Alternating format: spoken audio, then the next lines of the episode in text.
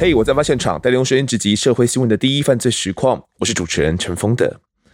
二零二一年十月十四号清晨哦，高雄盐城区的城中城大楼发生火警，造成四十六死、四十三人伤亡哦，是台湾战争时候呢死亡人数第二多的建筑物的火灾案。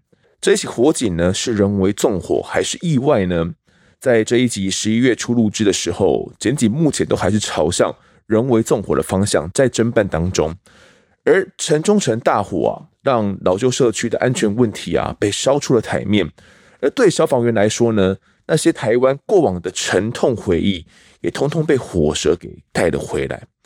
那我们这一集呢，就请来了两位消防员来讲述，分别是新北市消防局的邱汉泽小队长。哎，各位听众，大家好。我是新北市消防局特搜大队大埔消防分队的小队长邱汉泽，是，还有另外一位是陈胜涛小队长。啊，各位听众大家好，好，我是新北市消防局第三大队部小队长陈生涛。其实我们今天找了两个小队长讲述的这个案件比较特别的，因为跟以往我们在我在案发现场的节目类型谈的比较不一样，讲的都是比较多这个仇杀啦、谋杀啦、分尸啦，这是水逆风尸等等，都是比较这类型的社会案件了。但是这一集比较特别一点，但我觉得呃，讲述的案件同样是相当。呃，令人心惊的，因为今天要讲的这起案件其实不是城中城火警，是一件稍微有点阅历的听众，可能大家都会有印象的一个火警哦。那这个火警在发生过后，其实在当时整个台湾的社会也都跟城中城有差不多的关注程度，是不是？那我记得火警过后，那几乎每一则的那个小火警都会有类似的状况跟问题出现，然后也让当时的民众观感啊特别的。加强去注意火警发生的一些问题。那到底是哪一起火警哦？当时的严重程度是跟城中城火警是可以相提并论的。那就请大家来听这一集的《我在案发现场》。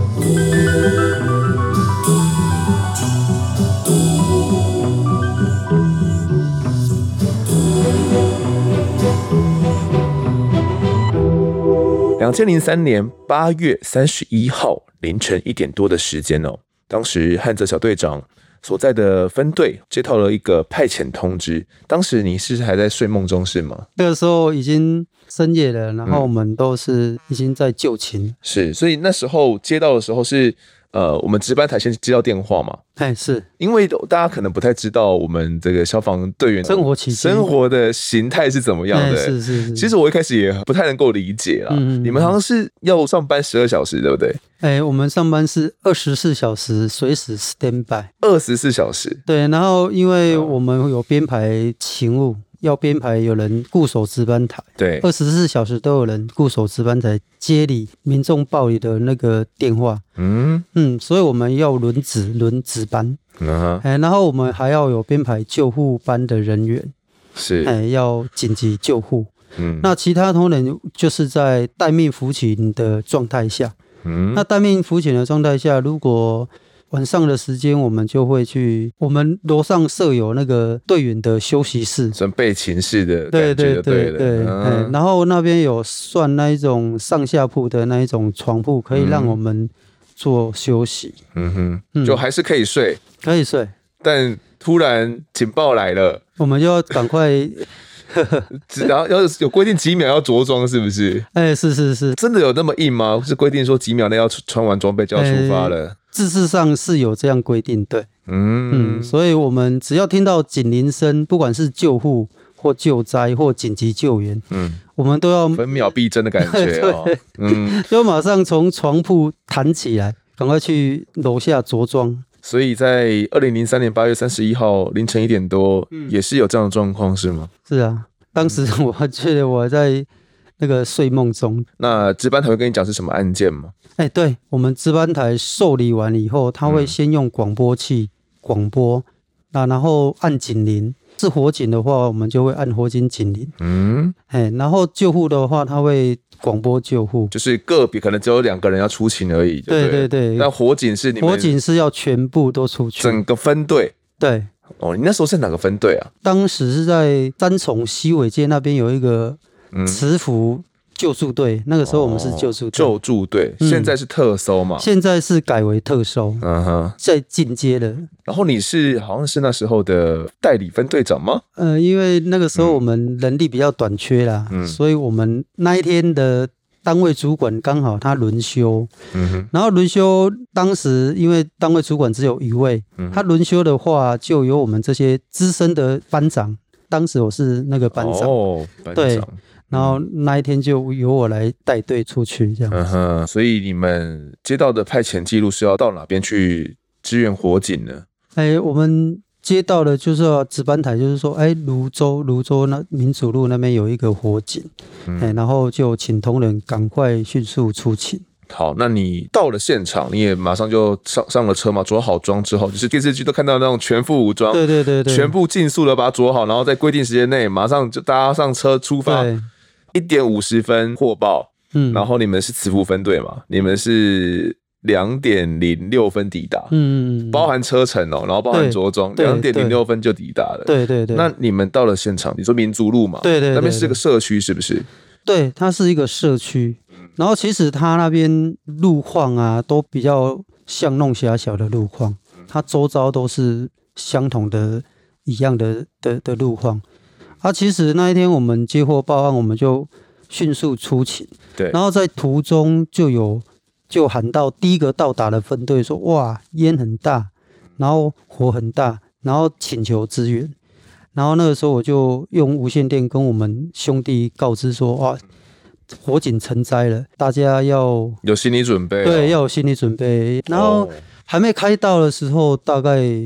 前两分钟是哦，我真的就看到整个浓烟跟黑色的火龙一样，就往天际上这样喷。我就看说，哎，完蛋了，这个应该是非常大的一件火警。是，哎，果真我们到的时候一下车我就吓到了，因为真的很少很少，应该是从来没有看过这种状况。消防生涯那个时候我当消防队已经十年了，你是班长了呢？哎，是啊，还没有看过这么大的火警，哎，真的。在那个时候，我从事消防工作已经十年了。嗯，从事十年，第一次看到这一种这么这么大型大型的住宅类的社区火警。是陶哥那时候应该也到了现场了，对不对？在那个时候，你你那时候是在哪边服务啊？哦，那个时候刚好在辖区分队泸州分队服务。哦，啊，那我当天是刚好被排到是救护班呐，是救护人员，嗯，所以我们救护车。到达现场的时候，因为已经有第一个已经有民众从三楼跳下来了。你说第一个？对，我们就已经在现场已经看到，因为他已经就是躺在地上了嘛。嗯，然后就是就是在那呼呼救。当下我看到他跳下来的，他所在的地方是火还没有烧到那边去。嗯，那、啊、可是我觉得应该有的民众，他可能深夜深夜火警，他紧张。嗯，他想说他逃不出去了，马上他三楼嘛，最多就是可能就是受伤骨折这样，嗯，所以他已经跳下来了。哦，所以那个时候是我们第一时间到现场，我们的车到现场也还没有布水线，就已经有人跳下来呼救，嗯，所以我们按照我们一般处理的方式。我看得到的要先处理，嗯嗯嗯，对，所以我们就先赶快处置这个伤患。好，那你们是泸州分队嘛？对，那这一个火警刚好是在你们辖区内的，对不对？这个社区哦，就是那个啊，大家说的泸州大喜事，大喜事社区，大喜大喜事社区。那它为什么会称作为大喜事？它是有怎么样一个特殊的一个意义吗？有听他们住户在讲说，就是说当初那个设计师是他盖两栋。然后两栋把它并在一起，然后它的形状有点像喜字。嗯，喜是我们那种结婚会贴的那种喜字。对对，它的就两个喜连在一起。对对对，然后两栋连在一起就变成一个喜。它的盖设计是这样子。对，所以它它两两栋的中间，一楼的中间算一个走廊，因为就是因为走廊，所以。附近也很难停车，所以他们的住户就把机车全部都停在那边，刚好在洗的中间，一楼的中间变成他们那个停车位。你说我们喜字最下面是个口嘛？对对对，那它它这个喜是两个口嘛？所以它就两个口中间那一个那个走道就全部停满机车，而且它那个也是他们主要的逃生口跟电梯口都在那边。嗯，对，但是当当初的设计。是这这样子的，是喜字的结构。对对对，那这个大喜事的事是这个市区的市啦，我们就称作泸州大喜事火警啊，也是我们今天要谈的这个整个案子。但我们到了现场，你看到的状况是怎么样的？当时我到的时候，就是就像我刚才说的，就嗯，整个浓烟，然后就整个跟黑色的火龙这样往天际这样窜出。是，对啊。然后我我其实我看的我也是吓一跳，嗯，因为我评估，因为当时我们的人力一定不足，然后当时我就。你当时带多少人过去？我那个时候我们才带了六个同仁，包括我自己，因为当时那个消防能力非常不足，嗯、那个在那个年代，那个年代哦，对，嗯，消防能力非常不足，所以我们都要身兼数职。大家就趁着空档的时候赶快去去睡觉，不然都没时间睡。因为我们上班在那个年代是上班就勤二休一，就上班两天休一天。对对对，上班两天，一天是二十四小时，两天就四十八小时，然后休一整天。对，休一个二十四小时，所以我们上班是你要自己找时间去休息，休息啊。对对对。哦，那有时候你到了现场之后，看到这个浓烟满布嘛，那到了近处之后。你怎么样去？因为人家说是班长嘛，要指挥大家。是，是，是初步看到的状况是怎么样的？哦，初步看烟很大，然后火就像我们在煮东西一样，它的火焰已经喷到了三楼高，因为它下面都是。后来我们才知道，原来它下面都停了机车。那机车因为有塑料，然后一台机车加满油是五公升。嗯，如果以五公升，不要说五公升，三公升哈。因为后来据调查，他那边是停了六十几部的机车。对，那如果这样子的火载量非常大，同时燃烧，而且都是易燃物、可燃物，这种火载量是非常吓人。哦。所以当初我看到，就好像人家我们在煮东西，然后下面的火很大，在煮一个东西。哦。四楼以上的窗口都有人在呼救。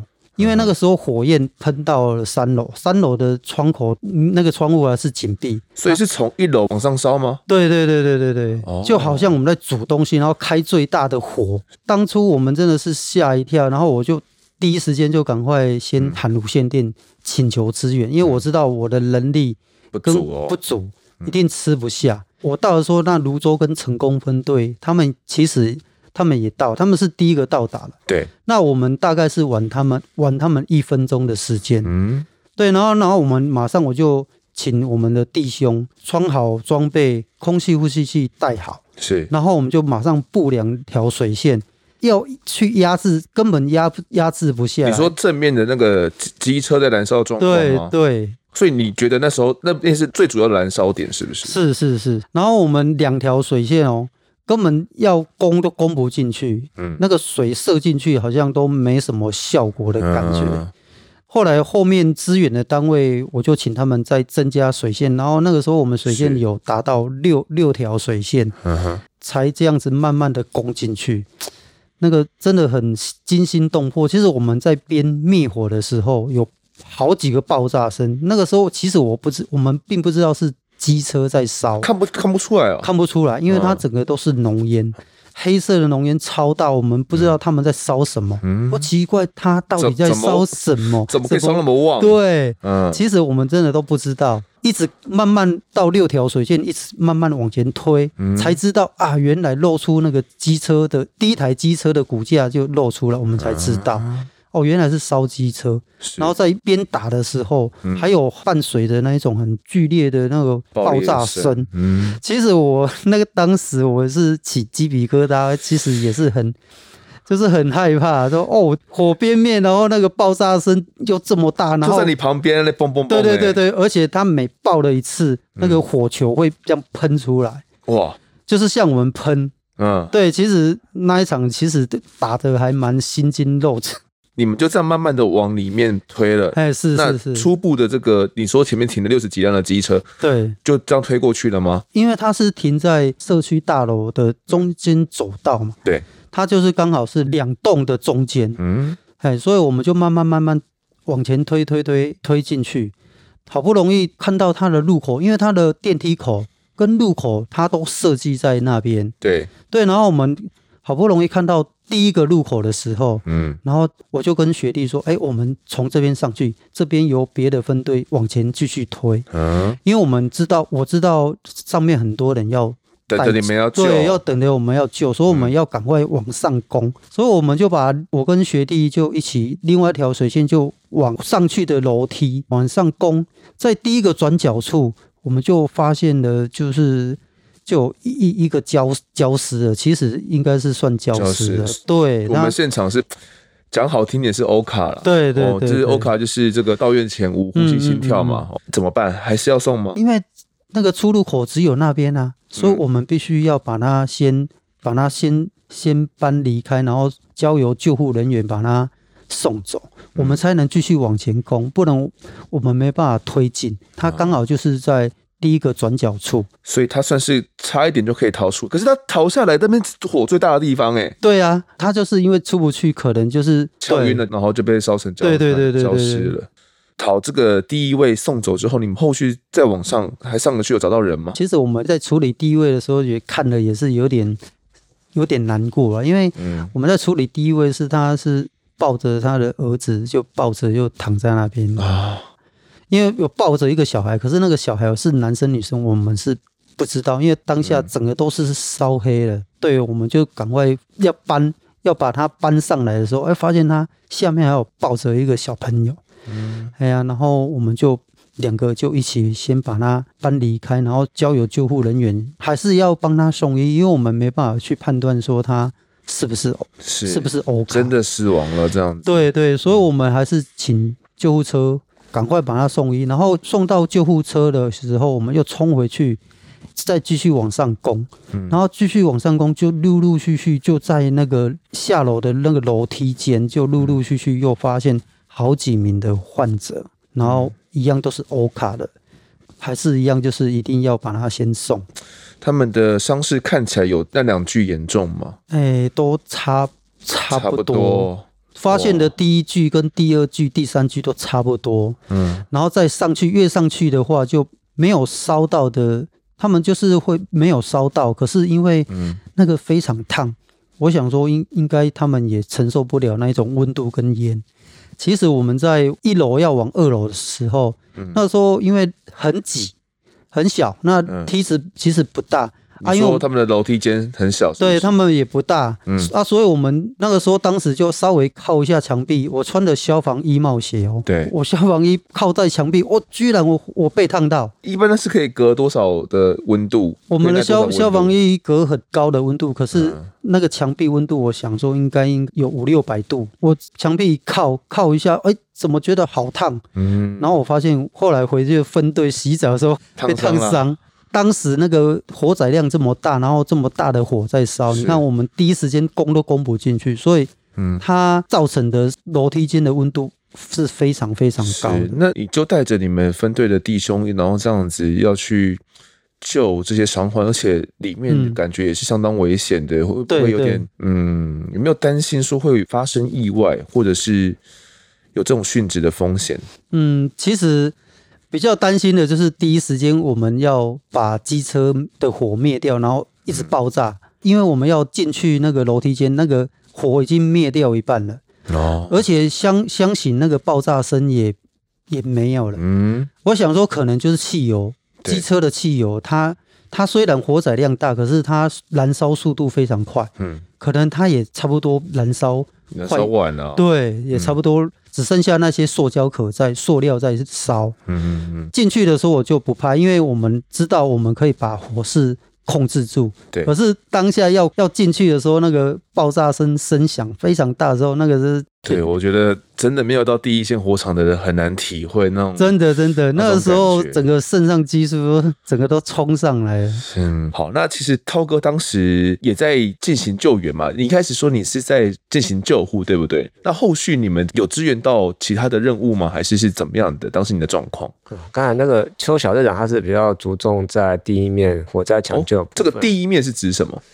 就是起火点的地方哦，起火点我们称为第一面，对不对？所以会有有第二三四面，就对。对对，我们以我们现在消防作战有没有这样的区分？我那时候是因为后来我们就看到，因为就像刚才邱小讲，他火警那边，然后开始就有民众在窗台呼救。对，那我们一般的原则是说，看得到的会先救。嗯，哦，所以我们就开始哦，因为那附近的道路状况就是因为巷弄狭窄。第一点是这样。对，那再来就是因为深夜的状况，又一般民众可能想说深夜我车子停一下干嘛的，所以造成消防车其实进出非常不方便。嗯，啊，再来外部看到的时候，云梯车我们没有办法进去。对，事后也有民众质疑说，为什么你们不架设气垫呢？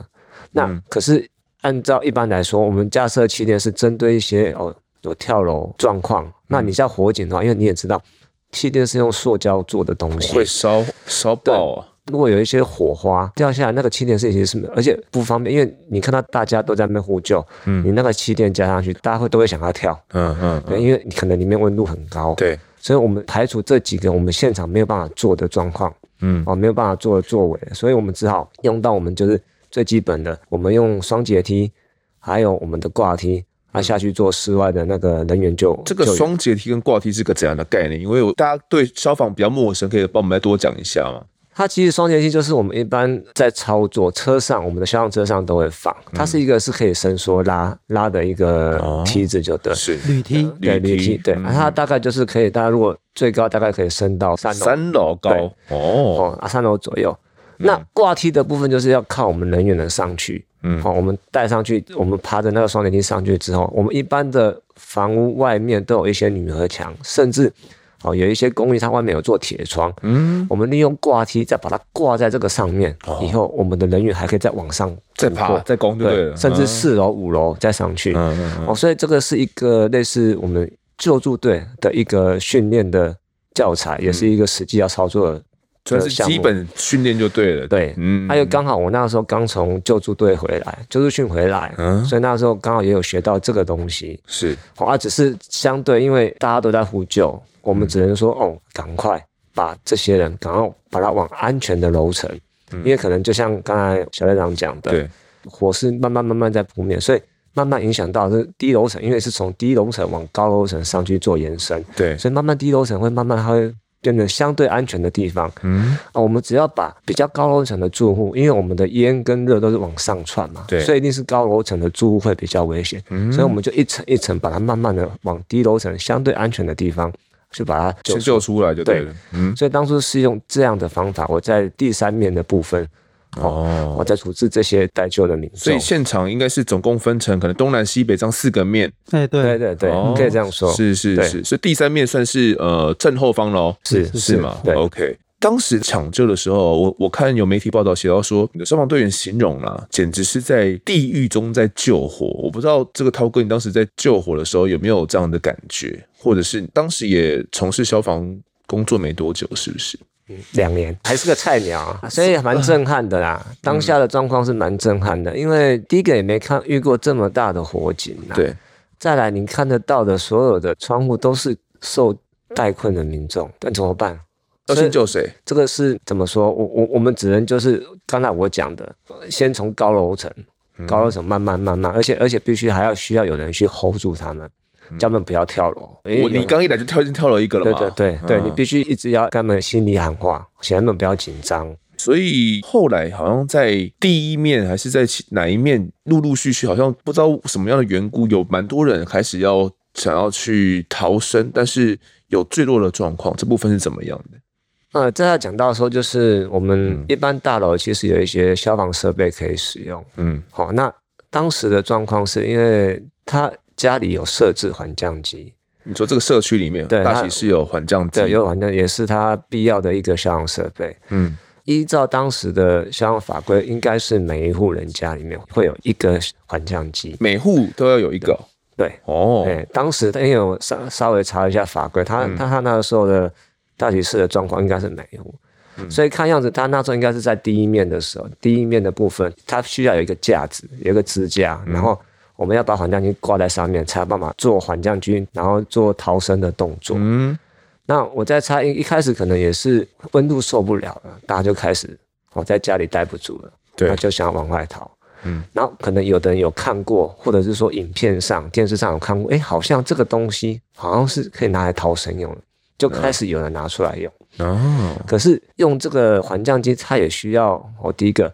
哦，它有一些基本的你要了解的，嗯，哦，比如说缓降机，它是每一层楼的长度是不一样的，嗯哼，哦，它有分，哦，然后第二个，你把这个缓降机挂上去以后，你必须要先把一个它有一个转盘，先把它往下丢，嗯，丢了以后，你才办法再用它另外一边的那个一个束带束着，束把自己束紧就对了，对对，束在腋下，然后慢慢的你才有办法出来，然后推着墙壁，嗯，好，慢慢的往下降下去，对，往下降去，嗯、对。然后再来就是，我在猜现场有人做这样的动作之后，嗯，有人成功了，对，就开始有人开始，哎，好，我家好像也有，哎，嗯，对，就开始，因为你就知道，就就大家就是可以逃生的哦，对对对，有这种设备可以逃生，群众大家盲从，对，那结果后来我发现，后来我们回去看一下，是这样，有人是他从楼上下来，对，所以他的绳子是从上面下来的，嗯，那比较低楼层的，比如说下一层的的民众看到，哎，他看到绳子他就想要抓，哦，他会想要抓，因为他已经烫到。烫到不行了，因为那个我看他们的脚其实都已经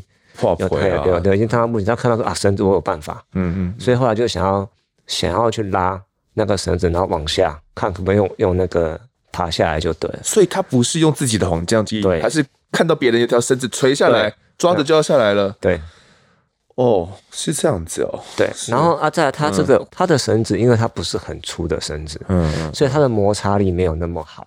它本来就不是拿来这样子抓抓着可以缓慢慢拉下来用的，所以你后来会看到有一些摔，就是他拉着这个绳子，他受不了手受不了摩擦，嗯，往下来受不了，然后就摔下来了。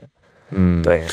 其实涛哥在刚讲的那一段啊，我自己上网在做资料收集的时候有看到，住在五楼的黄姓的一家人，然后一家四口，当时就是火势越烧越猛了，然后他们决定要攀绳要逃脱，然后男主人。就有一条绳子，就是在他们家的这个窗台前面、阳台前面，他就攀上阳台，双脚一蹬，然后他臂力够嘛，因为男主人可能这臂力比较强，抓着绳子这样慢慢的下来了。没想到他还有一个大女人，后来呢，他也爬上窗台，他就说：“哎，很危险啊，叫他赶快不要这样子做。”大女儿因为臂力不够，然后她也想学着爸爸的样子，想要这样子抓着抓着绳子下来，因为可能里面真的太烫了。但就在消防队员跟这个住户的这个注视之下，他也就这样臂力不足，就这样坠落了下来，从五楼这样坠落了下来。然后后面在大女儿已经坠落了之后，母亲带着小儿子也要下来。哦，那大家一样跟喊大喊不要，因为现场非常的嘈杂啦，都用大声公喊嘛，因为可能一楼到五楼直接讲话，可能大家也听不到。对，所以哪怕是用大声公喊哦，他们好像也都是母亲跟小儿子，好像也听不太到到底在喊什么。一样也是因为臂力不足的关系，他们也没办法支撑啊，就从五楼一样子这样摔落了下来。那母亲在摔下来的时候，她是意识都还算清楚，她应该是勉强有拉住了绳子了哈，可能磨破皮，手可能都有点烧灼了，勉强应该都还算是有点缓冲。但是小儿子的部分其实是比较严重的，当时是已经整个陷入昏迷，他头部受到重创哦。这一个整个的过程，我当时就在我收集资料的时候，我就看到了这段画面是相当惊悚，而且几乎没有太过处理哦。然后这个内容相当骇人。如果大家真的想要去看这段影片的话，你可以在 YouTube 搜寻“泸州大喜事”，然后就可以看到当时的整个抢救的经过，做好心理准备的去看，或者是干脆不要看。我看完那段影片，我对整个泸州大喜事我就有一个初步认知，就是。为什么会被称为在地狱中救火？我跟一个当时有跑现场的这个记者了，我们有聊，他就跟我讲说，你去到现场是吓呆的，没有办法想象那样的事情会发生在你面前。对，他身为一个可能资深的社会记者，也没有办法处理那样的状况。我在想，那样的情形发生在消防队员你们面前，应该像涛哥，你觉得如果真的你在一楼看着这样子掉下来，你要怎么自处？我我们当然心情也是非常沉重啊。啊，因为看到这样的画面，应该是说没看过这样的画面。你看到所有的人都在呼救，但你现场就只有这些消防人员、救灾人员，你就只有这些器材。然后你想要的东西，想要比如说我想要云梯车进来进不来，嗯，因为机车卡住了，对，对，只能说哦，你就是尽力吧，你就尽全力，赶快想办法，哦，哪边有可以或者说民众可以帮忙的，义消同仁可以帮忙的，我赶快呼救。然后请长官赶快再派后续的来人员赶快来，赶快过来。嗯、对啊，当然，我相信现场能够做的，大家都一定愿意做，嗯、也肯去做。可是最后还是造成这么严重的伤亡啊。是啊，所以是不是说我们后来也是说，深刻的检讨啊，到底发生什么事情呢？嗯、当然，火警就发生了。对，当下没有时间想那么多了。对，比如说云梯车进不来，也没办法跟那些在喊救的那些人他们解释嘛。他们可能想说，哎、欸，怎么应该要有云梯车啊？但他们不知道的是，可能因为你们金车停放的原因，我们导致我们的云梯车就进不来嘛。当下没办法跟他们解释，就只能用挂梯哦，然后救一个是一个。这同一个时间了，崔老队长，你们第一面的抢救也没有落下来，对不对？那边的经过是怎么样的？那个时候我说我们正在往二楼、三楼的楼梯间，还在处理那些患者。嗯，然后那个时候刚好我说无线电听到我的主管。那个时候我们消防局有规定，就是单位主管如果遇到大型火灾，他会 call 你，然后你要随 call 就要随到。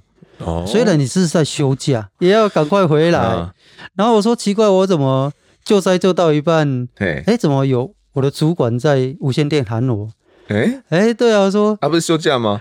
他休假啊，他、哦。啊、他就被我们勤务中心 call 回来，是是，回来要指挥哦，指挥的救灾，嗯、我就过去找他，嗯，然后啊，其实我的兄弟还在还在楼梯间，然后我就找他说有什么事吗？他就站在第一面嘛，那个时候当下就是刚才说的那个状况，就是有民众要拉缓降机的绳子要做逃生，然后我看到我的主管就用。大声公在喊他们说不要不要，嗯，可是他们就一直要下来，所以那个时候我的主管就跟我说，去里面的兄弟叫几个出来帮忙，帮忙喊是不是？不是架那个双阶梯，对，再架几个双阶梯去救他们下来。第一面的，所以我就赶快再进去里面拉两个兄弟出来，嗯，然后我们就赶快去车上拿双阶梯加挂梯。就是要去阻止他们，也要去救他们。嗯，就是叫他们说：“我们已经建好梯子，准备要来救你们了，不要跳了。对，你们再不要再跳，因为那个时候大声公跟他喊，嗯、他们。”不知道是没听到还是说，还是他们已经是太恐惧了。对，他太恐惧了，就一心一意一意想要逃生。对，我我觉得那是没有身在火场的人很难想象的那种经验。哎，就是为什么会忍不住一直想往外冲？对对，就是不一定火整个烧进来了，嗯嗯，但可能包含浓烟、高温是，然后。心里的焦虑感，然后附近不断传来的这些呼救声，嗯，那个恐惧会一直不断不断让你觉得哇，这边好可怕，这边好可怕，赶快离开这边。对，他们才会想要往外。我在想说，因为我们看的那几户，嗯，它是有黑色的烟从他们的窗户跑出来。哦，那其实后来我们有去调查，是其实他们第一次要做逃生，他们有把他们大门打开，嗯，大门打开，因为都是浓烟。对，结果他们被浓烟呛到，忘记把大门关起来了，所以他们就一直以为说火要进来，因为温度也一直进来，烟、嗯、也一直进来，让他们就觉得，哎，火已经烧进我们屋子里面了，嗯、所以他们才执意说一心一意的要赶快跳。嗯，后来我们去调查，应该是这个原因，是。对，才会让他们这样一心一意的，不管怎样喊他啊怎样，他们还是要跳，先把门关上。对，先把门关上。先把门关上。对对，他这个涛哥，你们应该都做这个消防宣导做了很久，先把门关上就对了，让这些烟不要先窜进来，对对，才会有充分的时间可以逃生呢。嗯，你也陆陆续续带着弟兄去第一面的也持续抢救嘛。对对对对，涛哥这边好像也有在继续的去其他地方又在支援了，是不是？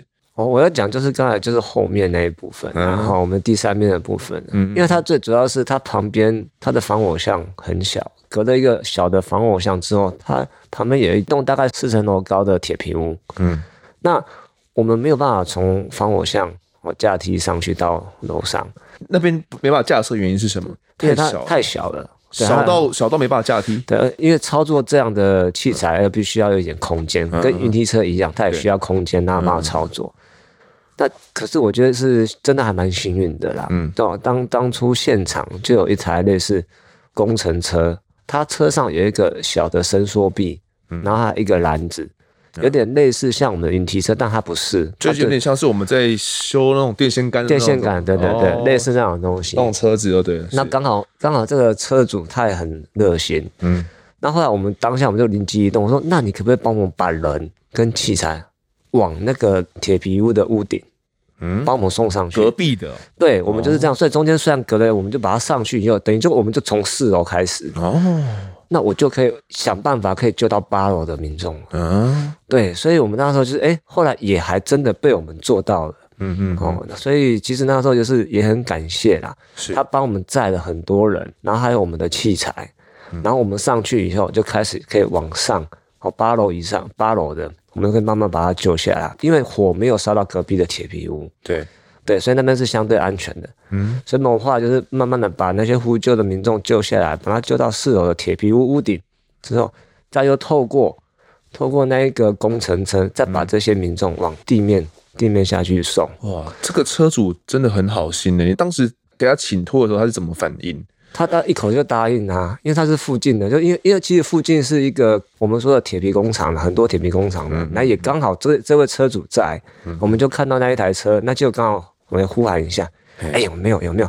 原机车进不来，这台加减用试试看，刚好就在那边。对，他就刚好就在那边。哦、对，所以我们运气还不错。也就是这样，不然很高楼层的，不知道等到什么时候呢？的确啊，对啊，对啊，因为底下的都还没办法来不及疏散的。对，而且我们双节梯加挂梯，顶多到四楼到五楼。嗯，对啊。那这个五六楼高温或者是什么，还一下子也没办法直接上去救人。哎，对对对，嗯嗯嗯。那除了这个之外，好像有一个叫做跳烧的状况，是不是？对，小小队长。当时那个时候，我们还有发现一个状况，就是，嗯，后来我的主管就喊我说：“哎，那边七八楼都都烧起来，说为为什么不是火都熄了吗？那个时候我们已经把地面的机车火都熄灭了，为什么还有火？”然后后来我们主管就无线电喊我去，然后过去啊一看，就发现那个火是用跳烧的方式，一直往七楼、八楼烧上去，六七八这样一直烧上去。为什么？他是从怎么样从哪边烧上去？可以烧那么快啊，啊？然后我们也在看啊，说哎，嗯、为什么这样子？我们就是边布水线，然后边看嘛，因为要灭火，然后我们就布水线。然后我在布水线的时候，我们在观察，原来后阳台它有遮雨棚。那遮雨棚都是塑料，嗯，然后它有晾衣服，也是一个容易起火的一个、哦。对对对，然后那个火就烧到遮雨棚，然后遮雨棚塑胶就融化，烧起来，烧起来就滴滴在衣服上面，然后衣服也烧起来。对、嗯，然后它衣服下面又有洗衣机，哇，对，然后就这样子。电器哦，对对对，洗衣机也是塑料，然后就这样烧烧烧，然后又烧到了哎六楼，又烧到七楼。都是同样的模式，就六楼、七楼、八楼哦。所以那个时候我们就赶快布水线，这样子可以灌救得到吗？这样六七八楼这样灌救得到？呃，所以那个时候我们的水压就达到最强极限的。嗯，对啊，极限的时候就勉勉强强还是可以救得到。对对，先把那个周雨棚的那一些火把它扫掉。嗯，我们陆陆续续透过这样的救援之后，火势也就慢慢的将它给熄灭了，是吗？对对对，对，OK，那。呃，在这个过程啊，就是这这个火从深夜这样一直烧烧烧烧到了凌晨四点多，才确定的完全熄灭哦。嗯、那整个大楼有三户是完全烧毁了，十四户半毁这样子。而这场火呢，当时哦初步就送了十三个人欧卡哦，那十三个人后续都没能够救活，然后另外有七十一人伤亡。但后续呢，在医院插管抢救了三个人啊，也是没有能够救活，因为这个火警的关系。通常第一时间我们透过插管的方式呢，可以抢救。不过因为这个我自己当社会记者的经验啊，呃，严重烧烫伤的其实都很容易感染。嗯，陆陆续续还是有三个人哦，也是伤重不治，所以总共造成了十六死的悲剧哦。这十六死非常多个家庭啊，就是有夫妻俩死前都还抱在一起的啦。消防人员搬不动他们，帮他们的遗体分开，哦，才让他们可以分别的运下来。哦，也有一个祖孙三口啦，命丧在火海里面去。哦，那孙子跟爷爷奶奶一起住。哦，那儿子还很伤心的说：“哦，我前几天才买这新的热水器跟冷气，要来孝敬我的爸爸妈妈，没想到不到两天再也用不到了。”十六死的悲剧，拆碎了非常多的个家庭，而听众们应该很难想象哦，这样的一起火警，这样一个泸州的大喜事火警，竟然不是意外，而是人祸。他跟我们当时候后续的火调人员也到了现场，进行了一个怎样的一个初步的调查？你有大概了解吗？当天一早，后来就是由我们消防署的火调组嘛，然后紧急要派人来调查。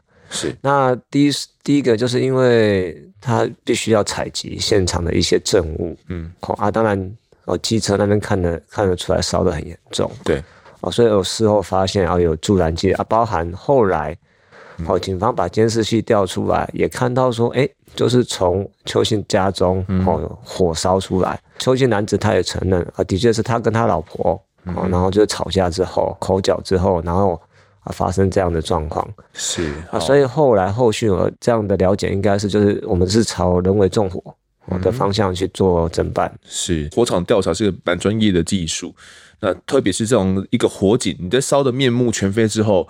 怎么样去调查出起火点在哪边？哦，那是什么样的原因起火？是人为纵火吗？还是是这种电器起火，或者是老老旧电线的关系起火？这个都是要先查清楚嘛。呃，当天一早也是火调人员就马上就过来就进行调查嘛，查出来是一个人为纵火的这样一个结果，那也朝这方向侦办。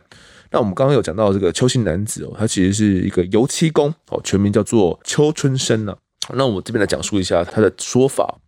油漆工邱春生，他在接受侦讯的时候，他是在中午的时候，他自己过去跟警方投案。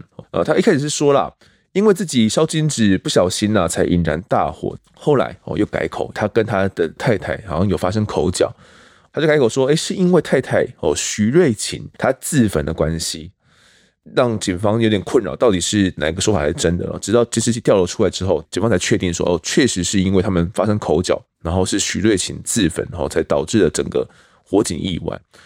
邱春生说，案发经过是这样子的，因为他的妻子啊，徐瑞琴比较神经质一点哦，夫妻间难免都会吵架。那他其实呢，之前他们住另外地方的时候，以前住在六楼的时候，有一次他的妻子就想引爆瓦斯哦，好险他当时有及时制止啊。而这一次是因为他们前一晚呢，他们两个人去参加一个饭局哦，然后饮酒唱歌之后回家。徐瑞琴怀疑邱春生他在外面有小三哦，他们两个人呢就这样爆发了激烈的口角。那这个徐瑞琴在气愤之下，呃，拿了邱春生他平常的工作用的这个松香水啊，拿了一桶，就说要同归于尽。这个时候，邱春生就马上上前了，把松香水给抢夺下来，并且把它放在大楼的穿堂，也就是他们的住家外面啊，制止他这样子。但就在邱春生放下桶子走进屋内的十三秒过后，徐瑞琴呢，又走出了屋外哦，把这个松香水呢拿了起来，就泼洒在自身，并且马上就点火自焚。当下他痛得大喊：“救命啊！救命啊！”哦，然后挣扎的跑进屋内，趴在沙发上呢来回打滚。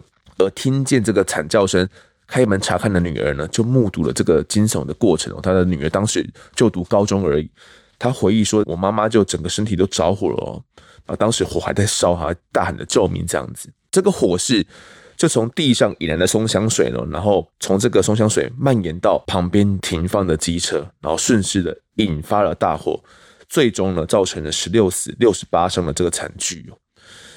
和这个徐瑞琴，当时我们称为祸首了哦，这个祸首徐瑞琴，他因为他的自焚才导致了这十六死六十八伤的这个大喜事火警嘛。这个徐瑞琴当时我你有印象，他有送医吗？有啊。当时是我们在搜救，搜得到二楼的阳台。嗯，二楼的阳台，我的一个学弟他就跟我说：“哎，这边有一个人。”嗯，然后我们就过去去看。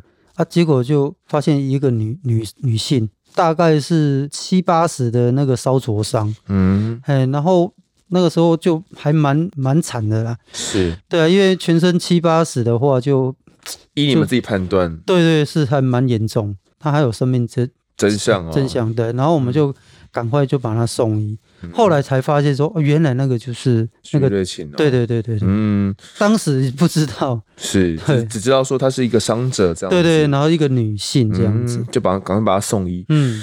徐瑞琴他当时被送医的时候是八十五趴的全身有三度的这个烫伤哦。一开始啊，经过输送哦，营养液啊，然后感染控制之后，病情还算稳定哦。但在住院期间，他也接受了几次的这个清创手术。我们案发是在八月三十一号嘛，但在九月七号过后，他就陆续出现了这些肺炎啊，跟这些败血症的症状，直到十日哦，他还有一度休克。那后来呢，因为他全身有严重的烧伤嘛，咽喉到支气管也有吸入性的烧伤。后来呢，经过十二天的治疗了，他还是没有办法康复哦。死因呢，是因为败血症以及呼吸衰竭了，并发急性的肾衰竭，在十二天过后伤重不治。而这个申涛哥啊，当时包含徐瑞琴以及她的丈夫啊邱春生，大家住户们是不是对于这对夫妻俩其实是有点不满的状况？当下事情发生的时候啦，一开始是因为大家都不知道嘛，其实是后来那个邱先生报道之后，啊，所以一开始新闻报道之后，其实当时的舆论风向。其实都是直指我们消防队救灾不力哦，是这样子。对，甚至有人讲说这是巴掌心的翻版，也就是说，啊、对，就是这么多人在呼救，嗯、你们消防队都没有作为。嗯，哦，所以后来当初我印象很深刻，是。啊，当时有立法院的党团，嗯。啊，他们有召开记者会，对，那个时候有安排我们当时有实际参与救灾的义消同仁，嗯，哦，有也去参加这记者会，那他也能够很完。整的描述啊，当时救灾的状况，那是后来哦，也慢慢火掉状况都出来了。对，我原来说啊，原来这不是一般的火警，而是是人为所造成的。嗯，啊，当然啊，后来事后啊，包含这个后来监察院也有做调查的动作，所以要调查到底我们消防人员在整个抢救上有没有些疏失这样子。对，没错，啊，这是后续、嗯、后续的状况。那这个调查的结果是怎么样的呢？我记得，因为后来当时有去参加的我们一些消防同仁啊，是。没有只是说我们消防人员救灾上的瑕疵，嗯，但他必须他有后来有指示说，哦，第一个这要请市府，我们要做一个小小巷弄清查，嗯，哦，还有哪里到底还有这样的状况，哦，然后清查完毕之后，怎么来整顿，哦，不要让再让这样的事情来做发生，嗯，哦，大概当时的状况是这样，对，因为。像我们一开始所讲的，火警发生跟那个灾难的画面在新闻台播放之后，大家非常深刻了，就是全台湾的民众就看到这样的新闻，然后那样的惨剧就播放在他们面前。尤其是那个年代的新闻，都没有太多的一个呃画面的管控哦，所以几乎都是也没什么抽格啦。就直接播出去了，新闻上就直接看得到，所以大家就会觉得，哎，为什么？因为一开始也没看到嘛，就也会觉得说，哎，可能是消防人员你们的疏失这样子，不知道说其实真正的原因是，哎，云梯车也开不进去。包含现场，可能大家也会质疑说，为什么不能用这个气垫嘛？对，为什么不能铺气垫这样子？那为什么诶只能用这样挂梯的方式去慢慢抢救？大家也不能够理解，也因此有着这样的一个检讨声浪，然后后续慢慢才厘清嘛。我觉得也是时代背景啊，陆陆续续的，大家对于这个消防的救灾概念，那个时候还不是那么健全，对，不知道说，诶这个消防通道保持畅通的这个重要性。那徐瑞琴如果他还活着的话。那他有可能会因为这个不确定杀人的故意啊，有可能会被判到死刑哦。因为以往这种纵火的案件或者是自焚的案件，他有可能是会被判到死刑的。但他最后也是不治身亡了，所以依法也只能将他不起诉而已。至于这个活着的邱春生哦，他还活着嘛？哦，那他也就遭到这个家属追打了。直到案发的十二天过后，他才公开的现身，向着媒体下跪说道歉啊，说我心里真的很过意不去。现在只能下跪呢，跟大家说声对不起。那并且说了，事发当时他不敢承认是妻子纵火，是因为他害怕他对不起邻居，他心里过意不去。那并且说会把现有的两间房子给卖掉。那卖掉的房子的钱呢，可能不够赔偿给灾民。但他说，呃，除了卖房子之外，我我也没有其他办法了，我也只能卖房子而已。他当时可能还没有想到自己也会有刑责。板桥地检署呢，后续依照过失致死罪哦的这种。不作为犯将他起诉啊，所谓不作为犯就是你就算没有做，你没有制止啊，也是有犯罪就对了。并且呢，地检署指出说，邱春生呢明明知道说跟妻子吵架过后，妻子处在这种情绪激动而且打算自焚的这种状态哦，却把这个抢下的松江水就放在他可以拿到的大楼穿堂那边。那检方认为说，他明明就知道会发生这样的后果啊，却没有做到防止妻子死亡跟这个住宅起火伤亡的这个防止的这个责任的义务了哈。一审法官呢，因此判他了一年十个月的徒刑哦。那二审呢，则改判两年。这个两年呢，大家可能会觉得说，哎，怎么烧死那么多人才判两年？但其实这已经是过失致死呢的这种不作为犯能够给予的最高刑责了，就是只能判到两年了这样子。至于民事部分啊，犯罪的被害人保护协会当时也有协助被害人向邱春生去求偿了。祸首已经死了嘛，徐瑞琴他自焚的这个人已经死了，那也只能向活着的邱春生去求偿。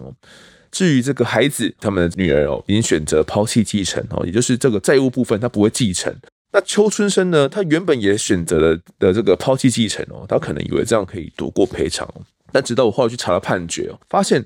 邱春生他被裁定为妻子的遗产管理人哦，法院选他为妻子的遗产管理人。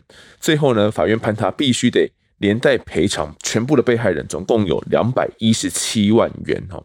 所以最后并没有让他得以躲过相关的责任。他除了被关之外，卖房子那些钱也要赔给这些被害人，替他的妻子去赔这样子。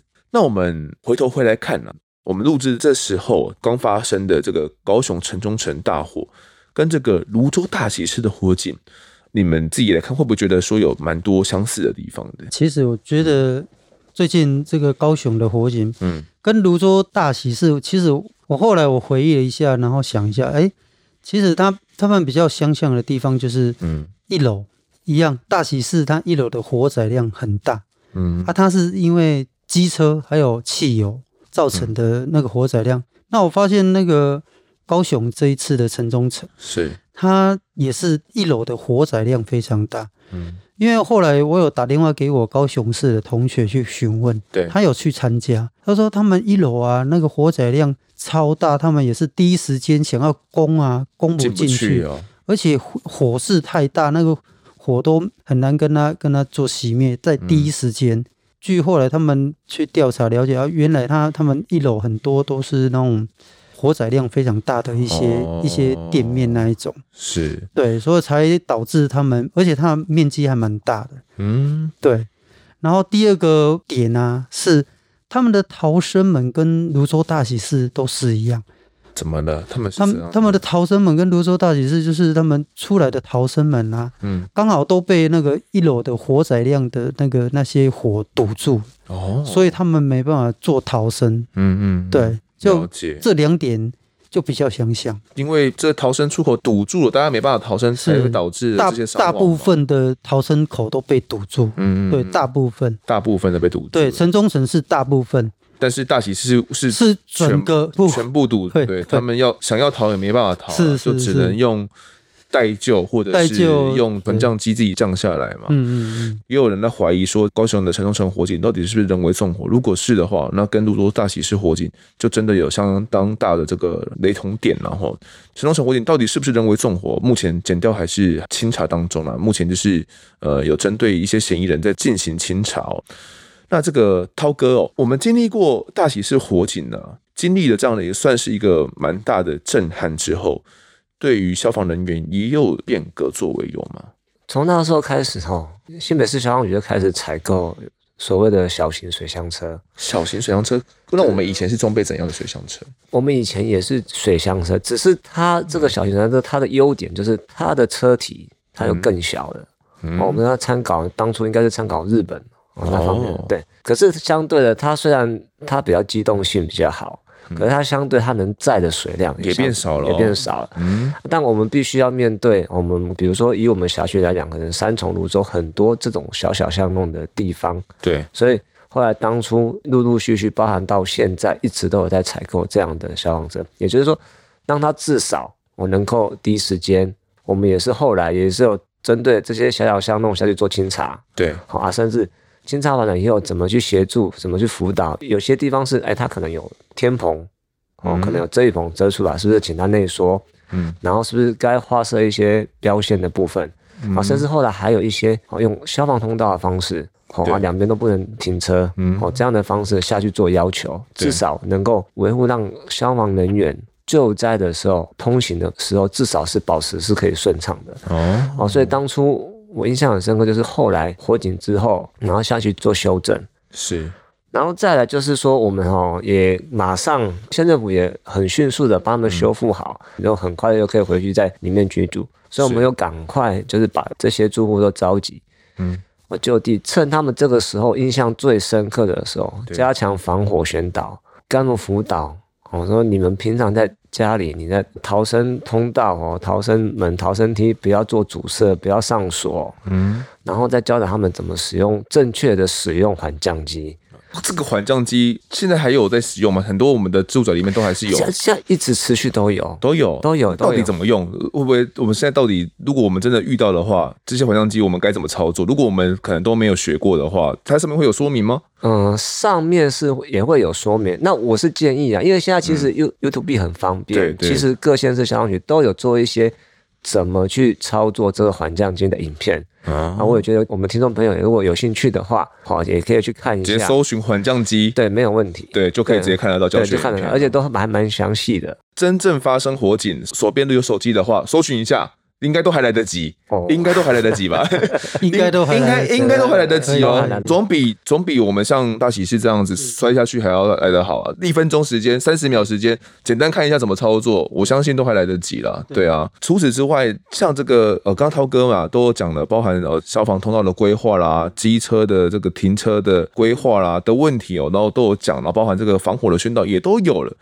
我相信呢，不只是新北市啊，整个台湾的整个消防体制都有一个不一样的一个思维，大家也也会去思考说，像这样子火警再次发生的时候，发生在任何一个县市，你们县市的救灾能量能不能够负荷得了，对吧？就像邱小林刚刚讲的，小队长你刚刚讲的，一开始我们小队人员哪个高压阿梅安诺西梅拉给我们六个到现场救灾的能量是不是够的？那其实陆陆续续也都是有扩编嘛。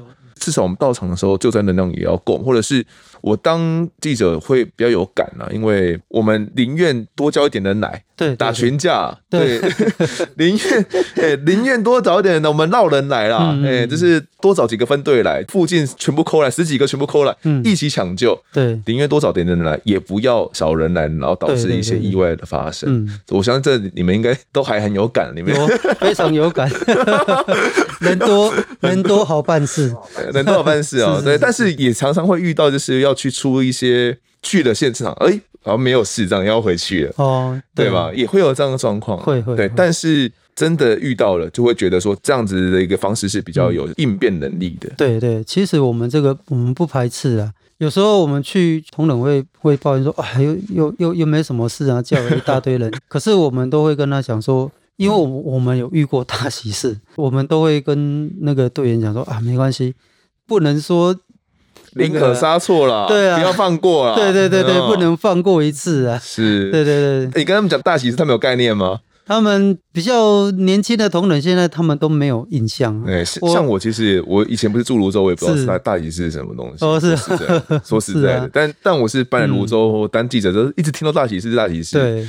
所以才会有这个连接啦，嗯、对啊，你也跟他们一强调这个大喜事是多恐怖这样子。哦，真的是很恐怖。对啊，对啊，要给给他们一个影片给他们看一下，知道当时这个火警再发生一次，你有没有这样救灾能量，能能不能过去抢救嘛？嗯、要给他们这个基本的教育。对对对。对，其实陆陆续续，我们泸州大喜事当时的，因为当时那个年代就是人力比较短缺啦，嗯，各县市都一样，嗯，那后来陆陆续续有有补充人力。对，所以其实我们新北市消防局目前人力现在要应付泸州大喜事是可以的。嗯，这样的火警的话，对，是可以的。嗯，这个能量是可以的。了解，在这个大喜事的洗礼过后，我好像也有蛮多体悟的，是不是？哦，是啊，是啊。嗯其实泸州大喜事带来很多，就是还蛮蛮震撼的东西啊。嗯，不管是刚才阿涛讲的，我们就很积极的市府这这方面，全整个台湾都动起来，就是很积极在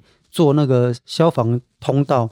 嗯，然后让我们在救灾的时候，真的就后来泸州大喜事以后，我们在救灾的通道这边啊。嗯就比较不会受到那个机器车乱停放的一些阻碍，民众自己也会想说要把它停好，或者是移到移到好了。对，其其实那个泸州大喜事完了以后，隔天我们也出了一个三重一个火警，住宅火警，然后也是消防车进不去，然后。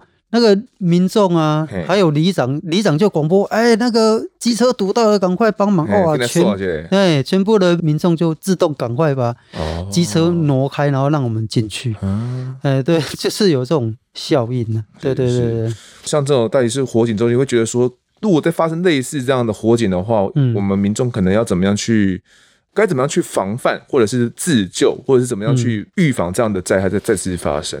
我先从预防讲起啊，我觉得，其实我也是曾经有想说，哎，我我如果自己是受灾的那一个灾民啊，怎么办？我我待在我我待在里面待不待得下去？对对对，我我家每一个房间都有装助警器，嗯，我自己去买的。其实这个助警器不贵啊，我每个房间，因为我知道我的房间有衣橱，里面有衣服，然后我有一个弹簧床，然后有一个衣柜。其实我我家的火载量也是很高的，房间里面的火载量也很大。嗯，万一真的发生火警，这个会烧很大。嗯，其实我我知道，因为我们当消防人员，这个算基本概念，对我们的专业。嗯，所以我就就去买个助警器，我每个房间都装，客厅也装。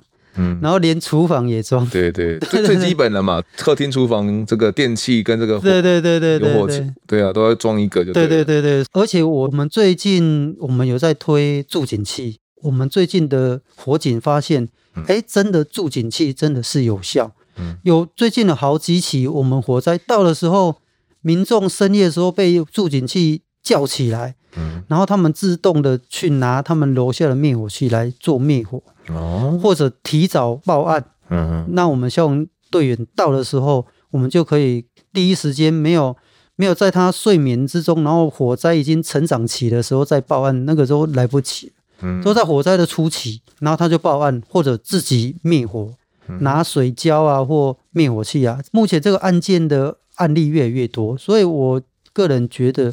其实都是助警器的功效，其实不贵啦，可以自己去、嗯、自己买。对，像我自己家没有符合资格，就是不能够免费申请。是。但我也还没买，但我准备要去买了。我我家每个房间都有。呼吁大家，它全名叫做什么？助警器。助警器，住宅用火火警警报器。住宅用火警警报器。对对，这个其实在什么家乐福啦，哎，对对对，量贩都会有卖啦。我是在 Gasco 买，B&Q 也有，大的那些，大卖场都有啦。就是大家呃，听完这一集，如果自己心里有感，觉得哎，自己真的哪边发生火警，你的家里面没有相关警报的话，就赶快买一个。可能。装一下，几百块万两，哎，对，几百块而已，对，两三百块，保个平安，对，保个平安，对啊，真的发生火警，买买安全啊，对啊，买个安全这样子啊。那除此之外，哦，他可以把它讲一下，我们真的发生这样火警，类似大喜事这样火警的时候，我们在高楼层要怎么样去应对？哦，如果说当你要试着想要往高楼层或楼顶去逃生的时候，从你家里逃出来，你发现你的逃生通道哦已经布满了浓烟或是高温。那我们也知道，我们浓烟上升的速度是哦，每秒钟三公尺，每秒三公尺哦，对，你一定跑不过他。嗯，所以在我们救灾的最高指导原则，我们是必须要去占据这个楼梯间的原因，是因为第一个，我们有可能发现，就像刚刚我们小队长讲的，嗯，可能就已经有人因为逃生的关系已经倒在那边了。嗯，那我或许还有机会可以抢救，对，先把他救出来。嗯，所以。我会建议，如果当一般呃受困民众，你要做逃生的，你要有把握。比如说，你现在今天这个是八楼的火，八楼你在八楼，对，你要跑到你们家的楼顶，哎，有机会，嗯，你只有一层楼嘛，对。可是你是住四楼、五楼的，嗯嗯，你出去已经发现有火焰了，怎么办？嗯，那你也知道是一楼在烧，你不可能往下逃，那你往上逃好像也有点危险哦，有点危险哦。那这个时候就是，我觉得就是建议，就是你就是把门关起来。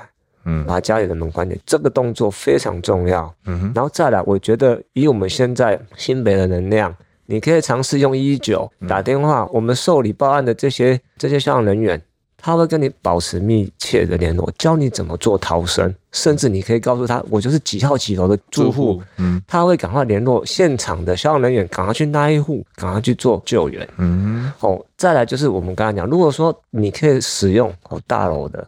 哦，比如说你本身家里有缓降机的话，我也觉得你也可以尝试着做这样的逃生的动作。对，就是花个一分钟看一下 YouTube 都还来得及。门门关起来个 F，对，门关起来都还来得及。我是希望不要发生的事，就看一下我操作这个其实很方便，也很简单，也很简单。嗯嗯嗯，对。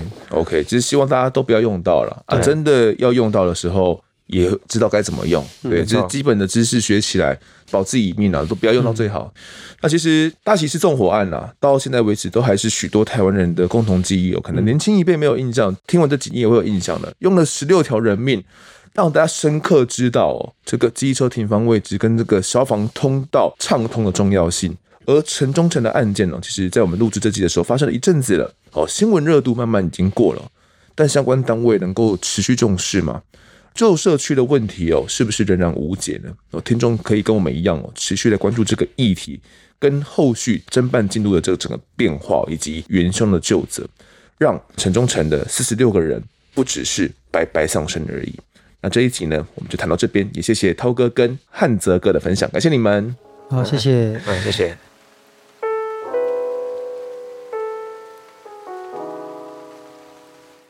接下来进到听众时间，首先是干爸干妈们的抖内，第一位抖内的是张俊霞，讲得很好，开车多听你的节目。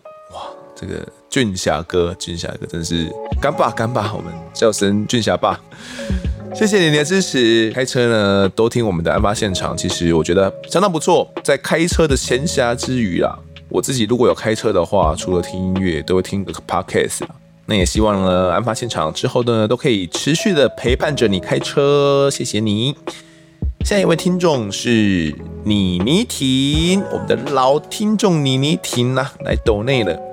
他说：“谢谢我在案发现场团队以及来宾用心帮犯罪被害人与家属发声，叶小妹的案件还有叶爸爸的信，整个哭爆。括号法官改判前有看过吗？”谢谢我在案发现场以及来宾用心帮犯罪被害人与家属发声。社会对精神疾病犯罪者的配套措施以及防护网络应该要好好的建立，需要人民的监督。我们能做些什么呢？好，谢谢我们的老听众妮妮婷哦。嗯，我觉得啊，叶小妹的那个案子啊。真的要很谢谢那一集的来宾哦，也就是除了讲述案件本体的队长之外呢，还有我们的驻地记者郑远哥。因为有些东西真的是警方也不方便讲哦，他们在职的人呢也不方便做太多的批评，尤其是对于司法制度的批判。哦，那我自己呢，身为节目主持人。嗯，有过多的太过主观的色彩，我觉得对于整个节目的平衡来讲，也不是太好的事情。呃，这是我自己的想法了。有时候透过郑远哥这样的来宾，我，来综合一下大家对于死刑存废啦、执行与否这样的一个议题，真的是蛮有必要性的。尤其郑远哥对叶小妹的案件真的感触很多，他采访了案件的始末嘛。就是那个时候，我练完信的时候，我看郑远哥的那个眼眶就红了。我我一开始以为他是眼睛怎么了，是生病了吗？因为我刚开始进来的时候都没有注意到他的这个眼睛，太红了吧。后来看他有点泛泪，他说：“哦，原来是读完信的时候，他已经整个心绪了都被染了起来了。其实那封信他早就已经看过了，但当下再读了一遍前面我们那样的阐述之后，他。”又再一次进入了那样的一个情境里面，所以你就能够知道，对于采访这个叶小妹的侦办的整个经过的记者来说，可能这件事对他的影响其实也蛮大的。他听着叶爸爸了这样子去诉说，他采访过叶爸爸几次啊，然后找寻叶小妹的遗体，然后看着凶手，他这样子去说他的说法，嗯，真的需要他这样的一个来宾帮忙发声。我们才能够听得到像家属他们的一个意见，不然像叶爸爸他自己也已经不肯、不愿意再上媒体了嘛，我们也没办法再收到他的说法了，只能够从过往他在媒体上面的字句里面转述这样子而已，也都不如哦像郑远哥这样的人站出来替他诉说来的生动。至于这个社会对于精神疾病的犯罪者的配套措施以及防护网络，我们该做些什么呢？我自己觉得啦，第一件事。就是先降低对于精神疾病犯罪者的这种歧视吗？该说是歧视吗？或者是说这种过度污名化了？近几年来，觉得台湾有点过度污名化这些精神疾病的人，觉得他们患病就罪该万死，或者是就是死有余辜，类似这样子，或者是哎，他们就不会被判死，所以他们就很可恶。类似这样的状况，嗯，我们该多了解他们一点。只有从了解开始，才知道要怎么去改变嘛。所以我觉得那也是台剧与恶的距离那一年会那么红的原因哦，就是大家开始尝试着要去了解精神疾病患者他们的痛苦，他们的状态，他们发病的时候的到底是怎样的一个状态，为什么会不想吃药等等。先从了解开始，我们才知道该怎么去改变，才知道该怎么样去朝什么方向去努力。嗯，我觉得是一般民众可以去进行的方向，而不是只有批评而已。只停留在批评，我觉得是很很没有建设性，也很没有帮助的啦。就是是属于最就是原地踏步的那一种。那是我自己的想法啦，跟大家分享。接下来读一下大家在 Apple Podcast 上面的留言。第一位是希望界面设计可以多点色彩的使用者，终于得到第一手的看法。一直觉得台湾犯罪新闻呢，只会出现几天，或以狗血的剧情占据版面，新闻热度过后，然后就没了。觉得很多讨论犯罪的 YT Podcast，但第一次听到这种第一线当事人员当下和之后的看法。真的值得一听，而不是冷饭新炒。鼓励主持人一直讲下去哦，谢谢这位希望多点色彩的使用者啊！看来这个我们的界面设计是指什么？界面设计是 Apple Podcast 的吗？嗯，我觉得我跟 Q 妈一直想要避免我们的这些案件的讲述，真实犯罪的讲述，只沦为冷饭新炒，只是沦为把当时的资料整理，然后重新讲一遍这样子而已。我觉得会很。无趣，也觉得自己在做的事情没什么意义。它、不就是 Podcast 版的什么什么叉叉叉叉节目这样子而已吗？我把电视节目、电视新闻的节目搬上到 Podcast 节目就好了啊。我们把那个影像档抽掉，直接播音档不就好了？没有什么差异嘛。其实，在做这个节目的一开始，一开始没想那么多，边做会有很多想法跑进来，觉得自己应该怎么做，都有听众的支持。那我们应该要做到怎么样的程度？其实都是陆陆续续慢慢加进来的一些想法，才慢慢构筑到了呃大家听到现在的这个 Podcast 案发现场的这个状态跟方向。所以谢谢你的支持以及留言。好，现在有留言的是玩大飞二房东退散，泸州人报道性侵犯真的很该死。性侵犯如果重回社会又再犯，那当初轻判他们的法官不用负责任吗？因为他们的轻重导致民众又再度受害。法官们真的不用负点责任吗？我的疑问也想听听丰德的看法。我感受得到你这个疑问的愤怒了。呃，这个二房东退散应该在讲谁啊？哪个二房东啊？该不会是张淑金吧？张淑金进去关了。至于性侵犯的，应该在讲林国正的案子哦，叶小妹的案子。性侵犯如果又再度回到社会又再犯的话，那当初轻判的法官，我觉得他们是会有心理上的的这个责任，就是他们心灵上是会折磨的。他们还没死的话啦，他们也会知道这个案件是他们当初判无期的啦，然后判出来的，现在又可能又在性侵的下一个人了，他们也会知道。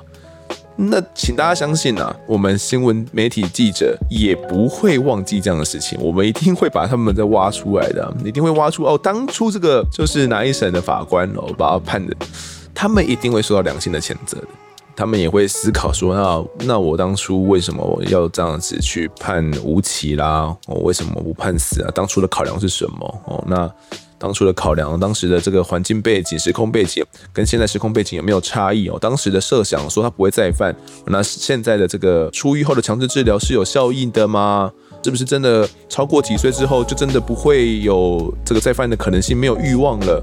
等等的，我觉得良心是会接受谴责的。那至于实际的负责任吗？可能比较比较困难吧。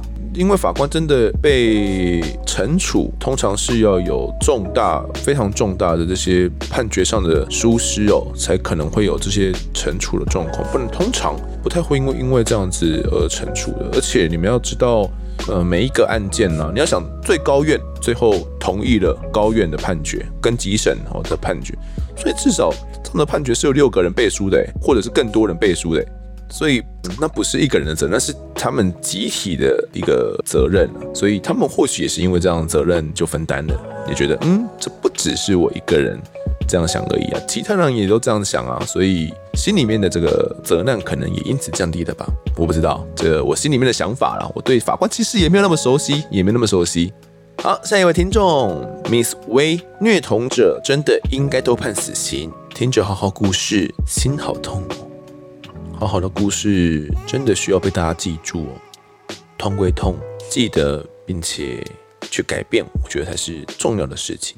下一位听众，Emily Cindy Chen，关于节目长度及内容，先看到节目平均长度三十分钟以上，就觉得录制的很有诚意，内容部分没话说，我觉得很棒，可以上班时听着做事，有一个笑脸，谢谢这位 Emily 啊，可以看得到节目平均长度，我是从哪边看到的？因为我自己是都从呃，主要是从 KKBOX 上面听啊，不知道哪边有这个功能。那也谢谢你喜欢我们的节目。上班时呢，当薪水小偷听起来就对啦，感谢你。下一位听众也是最后一位哦，是 E F F Y 零四二五，说题材及内容都不错，觉得用记者角度叙述案件的叙事法很不错，但有时候总觉得主持人的语气很戏谑，或是有点在开案件玩笑的感觉。如果是女性受害者呢，还会问说长得漂不漂亮？点点点。前面来宾如果说台语的时候会同步翻译，可能是为了照顾不懂台语的族群，但是听久了会觉得很腻。不过后面呢就拿掉这个部分了，觉得听起来更顺畅了。上述几点真的让人觉得很可惜，不时有弃坑的想法，但内容及来宾的确很有趣。所以第一次来 Apple Podcast 的平台留言，希望后续收听时可以听到更好的节目，加油！好，谢谢这位 E F F Y L，感谢你的鞭策啦。会愿意留下这些留言的，然后给我们实际的，你觉得的问题点的，都是想要我们好的听众哦。主持人的语气戏谑部分，这个应该是我在想了，应该是比较早期的集数的部分有这样的状况。近期的从第二季开始的集数，我在想基本上不太会有这样的问题了。我自己都会注意，那 Q 妈也都会呃多叮咛了。我在想，可能是一开始主持的时候，自己的心态上面还没有拿捏得很非常正确。那后续在讲述案件的时候，都会先调整好自己心态的这个位置哦。至于询问这个女性受害者长得漂不漂亮，我忘记是哪一集了，可能是跟蜜糖哥吗？也不是很确定。当时问这个问题当下的想法是什么？可能要听听一下当时的那个案件。回忆一下当时的那个心态，才会知道为什么会当下问出那个问题哦。可能当下并没有出于不尊重的意思，但可能却造成了听众们你们有一些不好的联想跟想法。至于这个台语的部分啊，我真的觉得哈，我现在啦，如果是偶尔穿插一两句台语，我是直接跳过了，我就不会翻译了。那如果是来宾会直接讲一大段台语的话，我还是会帮你们翻译一下，因为不翻译的话，可能会影响到收听，你会不了解整个语义的话，我还是会帮忙翻译哦。关系到整个节目的理解，可能我们也有部分的海外听众哦，那也有很多的台湾听众呢，也是不太熟台语的，或者是有些是有听有没有懂基会基本的而已。对于一些比较深色一点的用词呢，可能就不是那么理解了。所以我觉得部分的翻译还是需要的哦。那这部分我会再多拿捏清楚。希望呢，你可以持续的支持我们，不要弃坑呐！感谢你。之后如果喜欢我们，可以调整为五星，谢谢你哟。那我们这一集的案发现场就聊到这边。如果各位喜欢我们节目的话，欢迎到 Instagram 及脸书搜寻我在案发现场，有脸书社团、粉丝团以及 IG 三个平台，通通都追踪起来，掌握更多案件消息。也可以跟风的我聊聊，给我们建议。各收听平台上按下订阅跟五星评分，就是对我们最好的支持。如果在 Apple Podcast 上面留言，我都尽量在节目中给出回复。也跪求听众们。推荐给身旁的好朋友，一起来听听看我们聊案子。案发现场，我们下次再见。